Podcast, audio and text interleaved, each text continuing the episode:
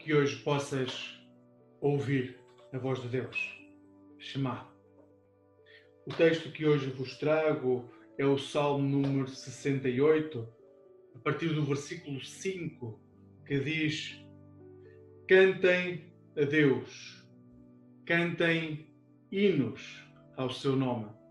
Louvem aquele que cavalga sobre as nuvens. Alegrem-se no Senhor, alegrem-se na sua presença.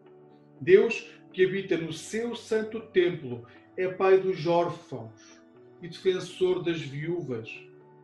Deus indica ao desamparado um lugar para viver e liberta aqueles que estão prisioneiros. É muito fácil no tempo que nós vivemos, na nossa vida, não darmos valor às pequenas coisas que Deus nos dá.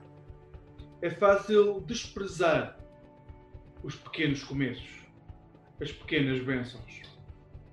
Hoje é muito fácil nós darmos muito mais atenção ao que de negativo há na nossa vida do que a forma como Deus toma conta de nós. E no final de contas, no final do dia, podemos sempre dar mais valor àquilo que nos toca de forma negativa do que aquilo que nos toca de forma positiva. Porém, como cristãos, ao olhar para um texto como o Salmo que acabamos de ler, nós somos recordados que devemos cantar a Deus, cantar hinos em seu nome, louvar, porque Ele está sempre conosco. Ele chama-nos para ser um reflexo de Cristo.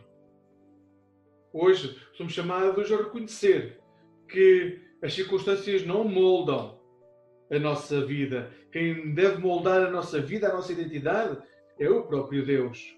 Porque este Deus, como diz o texto também, é um Deus que habita no seu santo templo e habita dentro de cada um de nós. É o Deus que é pai dos órfãos, é defensor das viúvas, é almofada para os que choram, é regaço para os perdidos, é abraço para quem está só.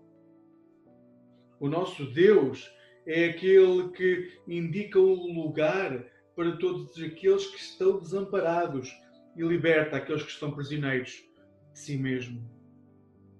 Que hoje, ao chegar ao final do dia, possas ter uma oportunidade de olhar para o tempo que viveste e dares graças a Deus, encontrar motivos de gratidão, moldares a tua vida pela gratidão que nasce de um Deus que está sempre connosco.